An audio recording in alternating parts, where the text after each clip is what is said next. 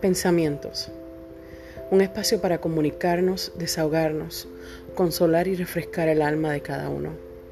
Que cada capítulo sea de impacto para la vida de todo el que lo escuche y se identifique. Que sepan que nunca estamos solos.